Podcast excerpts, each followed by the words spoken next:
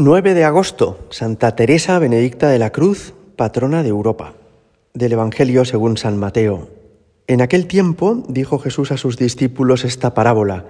El reino de los cielos se parece a diez vírgenes que tomaron sus lámparas y salieron al encuentro del esposo. Cinco de ellas eran necias y cinco eran prudentes. Las necias, al tomar las lámparas, no se proveyeron de aceite, en cambio, las prudentes se llevaron alcuzas de aceite con las lámparas. El esposo tardaba, les entró sueño a todas y se durmieron. A medianoche se oyó una voz, que llega el esposo, salida a su encuentro. Entonces se despertaron todas aquellas vírgenes y se pusieron a preparar sus lámparas. Y las necias dijeron a las prudentes, Dándose vuestro aceite, que se nos apagan las lámparas. Pero las prudentes contestaron, por si acaso no hay bastante para vosotras y nosotras, mejor es que vayáis a la tienda y os lo compréis. Mientras iban a comprarlo, llegó el esposo, y las que estaban preparadas entraron con él al banquete de bodas y se cerró la puerta. Más tarde llegaron también las otras vírgenes diciendo, Señor, Señor, ábrenos. Pero él respondió, En verdad os digo que no os conozco. Por tanto, velad, porque no sabéis el día ni la hora. Palabra del Señor. Los santos padres comentan este pasaje del Evangelio que acabamos de escuchar y lo hacen de una manera preciosa. San Agustín, por ejemplo, dice que el aceite de las lámparas de aquellas vírgenes que esperaban al esposo son las buenas obras. Es decir, que no basta en esta vida con tener fe o con profesar la religión católica, sino que el Señor espera que tengamos las lámparas encendidas, que nuestra vida sea luminosa, que hagamos cosas dignas del nombre cristiano. Y San Juan Crisóstomo, por su parte, dice, la virtud de la virginidad es muy valiosa, pero no es suficiente. Puede haber unas vírgenes como las sensatas, que tienen su lámpara llena de aceite, es decir, que además de vivir consagradas a Dios, han hecho que su vida sea muy provechosa, muy productiva, y puede haber otras personas que sí, han seguido el camino de la vida consagrada, el camino de la virginidad, pero en realidad no han hecho nada a lo largo de su vida, no han aportado gran cosa ni a Dios, ni a sus prójimos, ni a, ni, ni a la santidad de la Iglesia. San Juan Crisóstomo por eso dice, hemos de rezar por las vocaciones, sí, pero no para que sean muchas. En este Evangelio aparecen diez vírgenes sino para que sean santas, para que sean como esas cinco que son sensatas, que tienen su alcuza llena de aceite.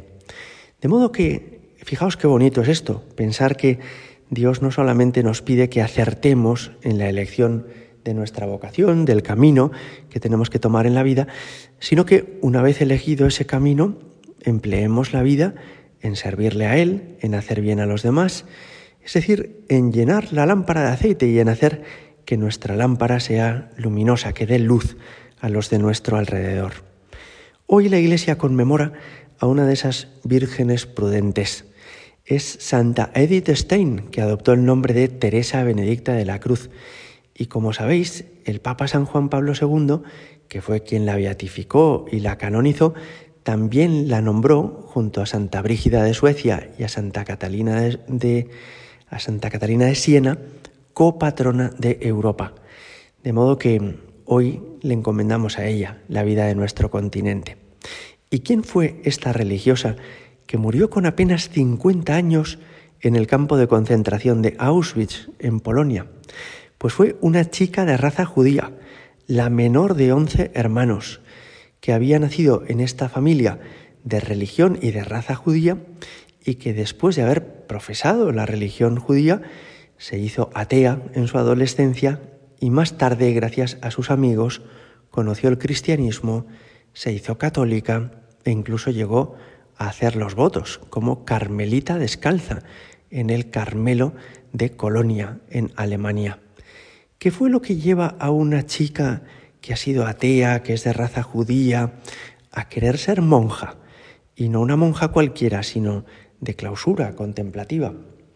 Sobre todo, lo que le llevó a Jesucristo fue la lectura de algunos autores espirituales.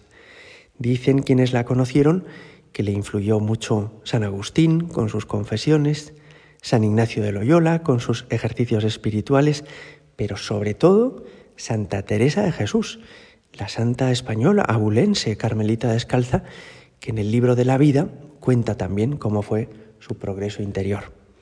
Y esta lectura de estas, de estas obras clásicas de espiritualidad le fue acercando paulatinamente al Señor, hasta que con una gran libertad de espíritu tomó distancia de su familia, incluso de sus amigos, para reconocerse seguidora de Jesucristo, católica y llamada por el Señor a la vida consagrada.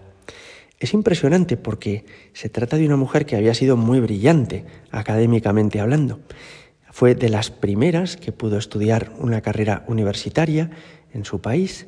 Fue también de las primeras que comenzó la docencia universitaria como discípula de Husserl y de otros filósofos conocidos por su desarrollo de la fenomenología y del personalismo. Y también fue una mujer que en su tesis doctoral habla de la empatía, de la importancia del conocimiento del corazón de los otros, reflexiones al fin y al cabo que eran muy notables en las universidades de filosofía de su época.